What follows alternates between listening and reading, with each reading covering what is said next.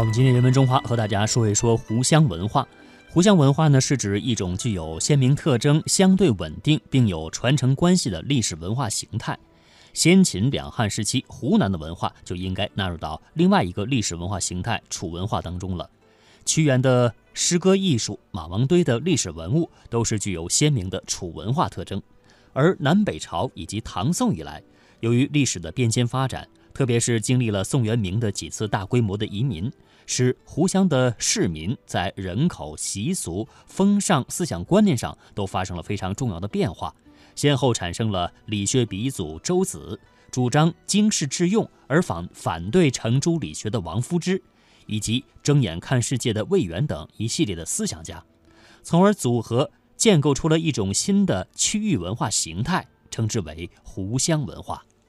先秦两汉的楚文化对两宋以后构建的湖湘文化有着重要的影响，是湖湘文化的源头之一。湖湘文化在历经先秦、楚湘文化的孕育、宋、明、中原文化等的洗练之后，在近代造就了湖南人才半国中、中兴将相十九湖湘、半部中国近代史有湘人写就、吴湘不成军等声誉。让我们通过下面的音频，详细的了解湖湘文化的内涵。湖北的近邻湖南，在古代也是楚文化的发源地之一。就在这块土地上，孕育出了对中国近现代社会影响深远的灿烂的湘楚文化，并演变为后期的湖湘文化。今天开始。就让我们的楚天凤歌向南行进，去领略楚文化的另一片天空——湖湘大地，那刚烈而又不失儒雅的瑰丽风采。有人说，湘楚文化是楚文化的延续。当北方的草原铁骑把宋朝君臣赶到南方，而使中国的政治中心也随之南移后，宋明理学开始弥漫在湖湘大地。之前这里忠勇刚烈的传统中，陡然增加了一些诵经洗礼的风气。不过，有学者指出，最初在这里形成势力的湖湘学派，只是儒家文化的变体理学对湖湘之地的地理占有。并未与湖南人的强悍性格融合，而产生大批耀眼的经世致用的英才，更不要说上升到一种文化类型。傲慢的湖湘大地在那时仍旧酣睡着，宋朝就在那些理学家大谈兴性的高调中灭亡了。而一旦中国再次面临战国纷争时，湖湘大地。必将首先咆哮如雷。在中国近百余年的近代史里，湘楚文化熏陶中的湖南人，在这个巨大的历史潮流中扮演了辉煌的角色。湖南人的强悍性格在这时终于和不同的文化形式结合，而产生了一种新的文化类型。它与旧有的楚文化略有差异。后来被统一冠之为湖湘文化。望门投止思张俭，只见陈书愧杜根。我自横刀向天笑，去留肝胆两昆仑。这是戊戌变法失败后，谭嗣同英勇就义前留下的绝笔。出身于湖南高官世家的谭嗣同，从青年时代就开始了他的奋斗求索。虽然他个人的结局是悲剧式的，但他却成为中国近代史上激发中国的仁人志士奋斗精神的伟人。谭嗣同的传奇告诉世人：若要中华国王。除非湖南人尽死，是楚虽三户，亡秦必楚的遥相呼应和自古传承。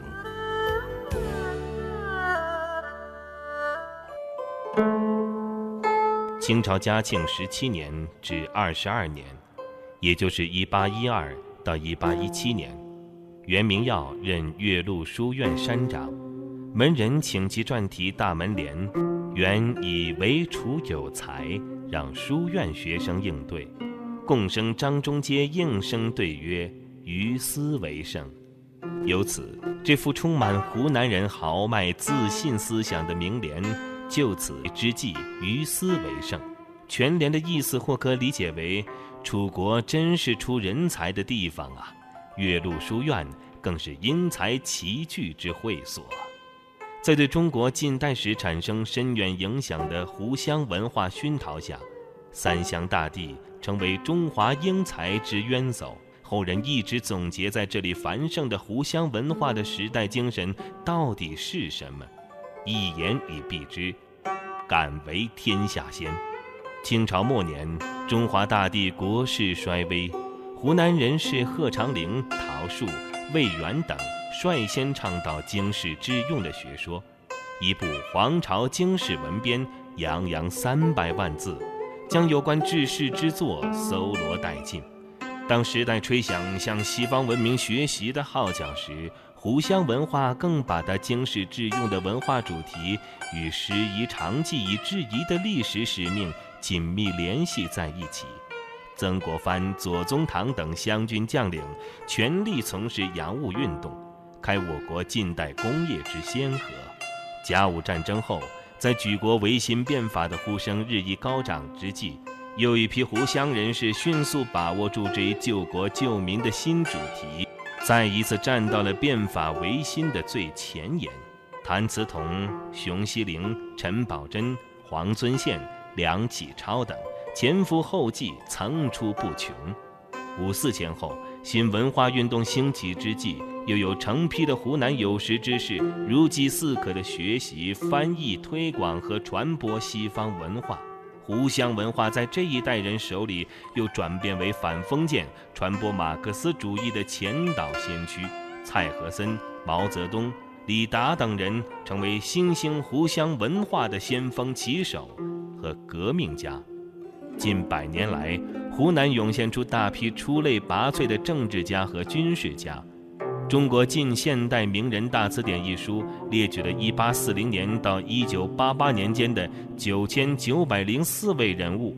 湖南籍的达到893位，在全国居第一。湖湘文化的精髓是经世致用。在这样的育人思想培育下，岳麓书院培养的众多英才，在中国一百多年的历史舞台上，以他们的丰功伟业，为中华腾飞书写下了浓墨重彩的辉煌篇章。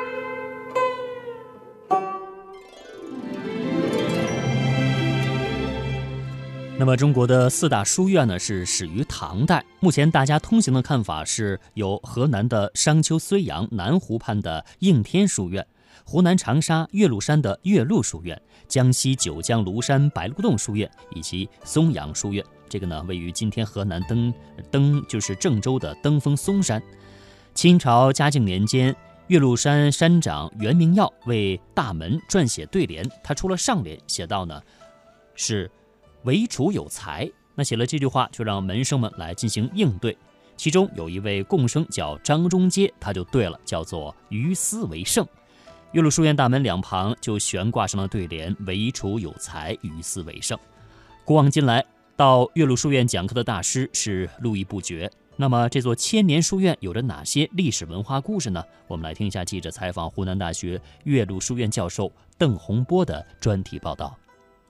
在中国湖南省长沙市的岳麓山脚下，环境清幽、古朴典雅的岳麓书院，千年来这里曾经迎来了继孔子讲学以来中国学术史上的又一次学术开讲之风，也有无数的文人志士在这里涤荡着经世致用的思想，他们从这里出发，实践着对文化学术的传承和对民族繁荣的担当，直到今天，仍然有无数的游人来到这里。观瞻这所千年学府的遗存，遥想那些学术争鸣的岁月，探求那些文化激荡中带给人们的力量。陪同我们一起参观岳麓书院的，还有湖南大学岳麓书院的邓洪波教授。刚一见面，热情开朗的邓教授便操着浓浓的乡音，向我们介绍起岳麓书院的历史来。岳麓书院呢，就是从九百七十六年创建到现在，当时是北宋开宝九年，宋初，呃，创建到现在呢，是一直办学不断。呃，它这个办学的历史呢，就是从宋朝这个办起来以后，这个很快就得到了发展。因为地方官的加入，当时，呃，十世纪，它的达到了数百人的规模。在一个山长，我们现在已知的第一个山长叫周氏，湖南湘阴人，在他的任上呢，学生的规模达到数百人。嗯，您刚才说的一个概念叫山长，这个这是一个什么样的头衔儿？山长就是院长。但是这个书院产生是在唐代产生的，开始跟山林读书有关系，所以把这个为头的人就叫山长，呃，山上的山，呃，这个名字呢就是一直沿用，呃，唐宋元明清，到了这个清代乾隆年间，乾隆皇帝还觉得这个名字不太好，好像山野之气太重，所以下了个上谕诏谕，说说要把这个山长改成院长。呃，但是大家呢，就是习惯于称山长，呃，官方文件中间当然是院长，后面乾隆以后是叫院长的更多，但是呢还是并用，所以这个名词呢也就一直沿用下来，类似于我们后面的院长、校长，这是一把手，就是这样一个名称。岳麓书院呢，就是刚才讲到，在九百七十六年创建之后。呃，很快就发展了一个很大的规模。这个事情在宋初是一个很大的一个事情，因为宋初的这个经济文化实力不是很够，所以他这个办学啊，地方官学，呃，基本上是摊贩的。中央官学也很小的规模，所以他要培养人才。发现这样一个典型之后，所以他就宋真宗皇帝就在。开封首都开封接见了这个我们这个山长周氏，然后呢就给他给一个官啦，叫做国子监主簿官，大体上呢相当于三把手啊。但是我们这个周氏还是说以这个名山事业为重，就不到京城做官，坚持要求回来。所以皇帝呢就官衔还是给他这个国子监主簿官，然后呢就是。呃，回来了就赐给他了，这个他自己个人是对应鞍马，就是骑骑骑马的一套行头，啊，然后呢就是给了岳麓书院一块匾，提了一个岳麓书院这样一个匾额，皇帝赐的御书匾额。啊，那我们现在看到的岳麓书院的这个，这就是我们大门看的那个，就是经过这个明朝仿照明朝留下来的石额给他做上去的匾额。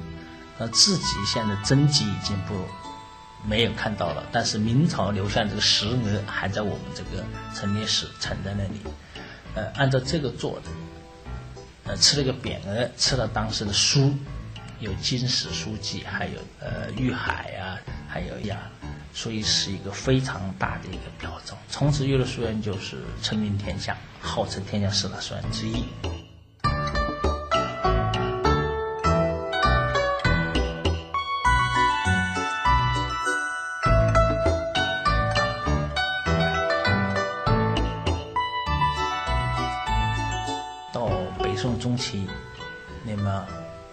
王安石变化的时候，做了一个三色化。我们这里创造性的运用一个三色化。本来一般的实行就是国子监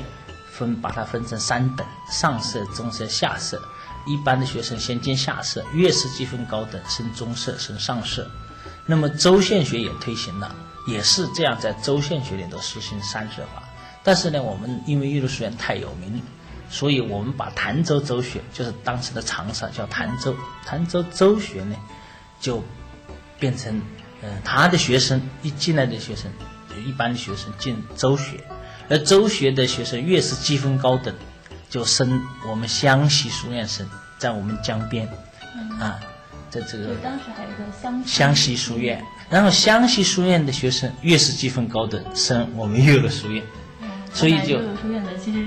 地位更高一点，更高，它就变成了一个地方这个呃三社法的一个创造性的任用。它不是在这个州学里头做，而是在里头呃把它三个办学的机构连起来。嗯，就是州学，还有那个州学、湘西书院，然后岳麓书院，嗯，岳麓书院号称潭州州呃潭州三学，这是在《宋史》里头有记载，所以它实际上一个标志就是确立了岳麓书院高等学府的一个地位。这是在王安石变法以后这个时期。北宋中后期就开始确立起高等学府的一个地位，到南宋又跟这个很多学派，尤其有名的就是我们当地的湖湘学派，成为了它的一个基地，又成为一个研究高深学问的一个机构。湖湘学派就在这里风生水起，到元明这个一直是办学不断，而且是元朝是呃。国家向北方推广书院和理学的时候，经常拿岳麓书院、白乐洞书院等等做榜样去推，这个说啊，我们因为我们书院建设就要按照这个来做，这样的地位从此就确立起来。呃，清代就更有一个机制，叫做办了一个雍正年间办了一个叫做省会书院，我开玩笑就把它变成了一个。雍正版的二幺幺工程，嗯，但是它更少。我们是二幺幺工程，是二十一世纪要办一百个很有名的学校，一流的或者是呃全国水平很高的这种学校。它呢，实际上呢，就是当时十八行省办了二十三个省会书院，就是巡抚和总督驻节的那个地方，就办一个叫做省会书院。这个书院呢，就是由皇。就就下了诏谕，就他这个开办经费，统统是实报实销。你先用，不是打报告是做预算，你先用完了，然后再来审核你。你只要用到这个上面，就实报实销，这国库开支，这是经费。然后常年维修经费，常年的经费也要拿一部分出来，在国库开支。然后他的老师就是刚才讲的，这个时候还叫山长 啊，这个官方文件中间还叫山长。山长呢，那么他就是可以在全国你自己去聘，那么你可以聘最好的学者。呃，学生呢就有点区分了，就是各省为了照顾全面嘛，各省都在各自的省里头招生。但是像我们岳麓书院，实际上这个时候还承担了一个有一定的记载。曾经为这个云贵总督培养一些人才。云贵因为比较吴三桂他们叛乱之后不久，也需要人本身就落后一些，是吧？哎，岳麓书院从宋朝以来就是一个很有名的一个，实际上是高等教育机构。这样的话也承担国家培养，为落后地区，现在说是西部地区培养师资，也有这个有有这种记录。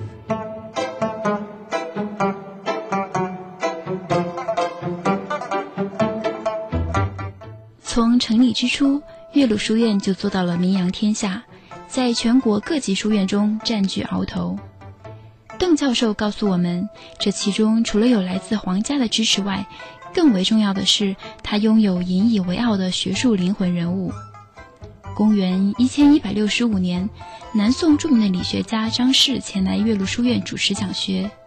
当时已经颇有名气的理学大师朱熹，闻名也从福建赶来岳麓书院。二人在岳麓书院的会讲已经成为一段佳话，岳麓书院也以此为标志，进入了全盛时期。实际上呢，就是过去的一些体制，书院体制呢，主要还是三长为主来教学。他既是这个行政首长首脑，也是这个主持教学的。他一定参加在一线教学。实际上看来，我们岳麓书院曾经设过副三长。在宋朝，那个赫赫有名的那个副山长呢，就是后面他到江西去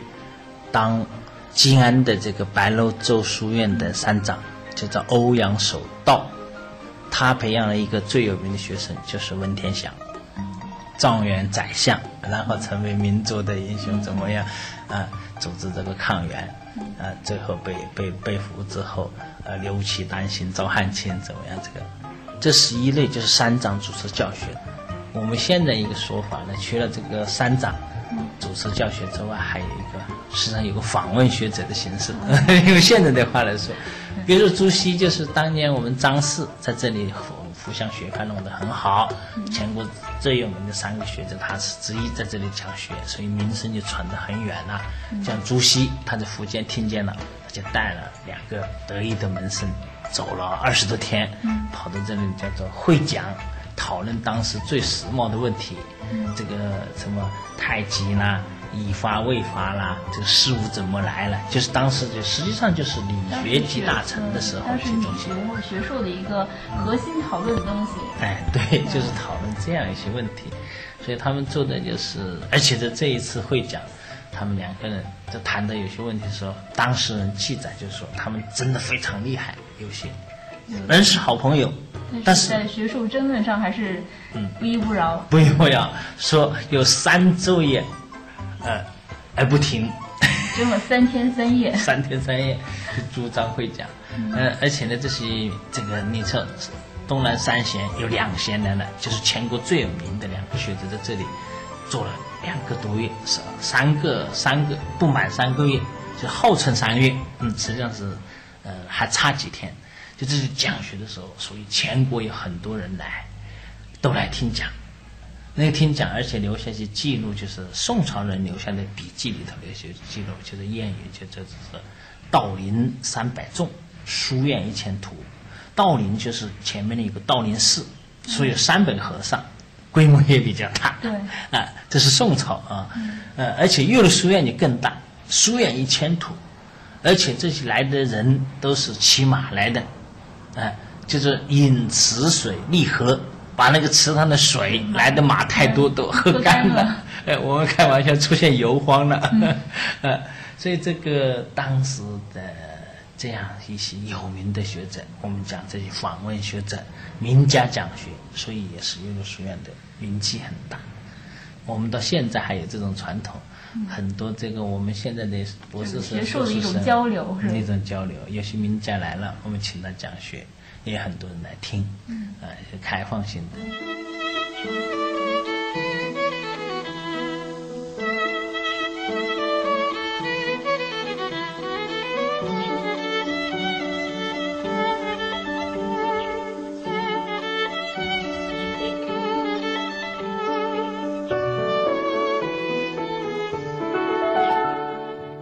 教授绘声绘色的讲述，让我们不由得对岳麓书院当时的学习盛况充满了好奇。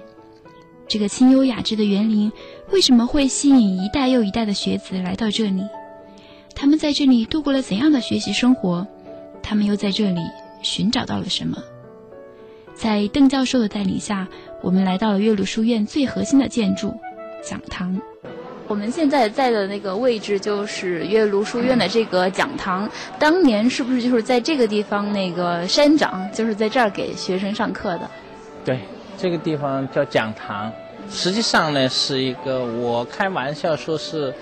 这是现在的教室，也是现在的多功能报告厅，既是上课的地方，又是学术演讲的地方。过去我们这个上课。时间比现在少，过去十天休息休休息一次，以一旬来为组织教学，而这个教学呢，这个像这样一种高层次的岳麓书院这个上课相对很少，以自学为主。大部分的时间是做研究。嗯，老师指导，像我们岳麓书院清朝的只招了一百三十八个学生。一百三十八个学生都是全省的佼佼者招起来，呃，来的时候呢相对也较少，老师也知道张三李四都他的学生特长都很清楚，呃，就指导他，有类似于现在的研究生教学，你你你你去看什么书，玉书楼有很多书可以拿在，呃，然后你你他要做日记，做了日记之后老师要看，看了之后他就写批语。这是指导教学的一个方法，而这样在讲堂上课的呢，相对就比较少。呃，而上课的本身也是一种辩论式的，老师一般就可以安排，有可能就是说两个人的学术观念完全不同、对立的对辩，来老师来点评。还有一个呢，就是说，就是由相近的，比如说都研究《史记》，对某个问题，你的两个人的看法基本相同，但还是有些区别，就可以互相补充。由你们两个讲，然后再来点评，其他其他学生也参与一些讨论，质疑问难，嗯，所以我们学规也有这个一个叫做什么呀？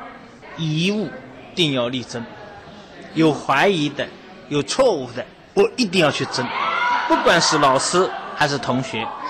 这是一种教学。这也看得出是当时学术很自由。学术自由，而且要讲究辩论，在对辩中间完善。我看他的学规其实涉及到很多的方面，甚至包括举止行为啊。这是过去教学的一个最重要的一个方面。我们这个岳麓书院学规呢？呃，是现在知晓的人越来越多，也是一个经典性的东西。当然，从中国书院来看，整个学规，我们是讲这个白鹿洞书院学规是天下第一规。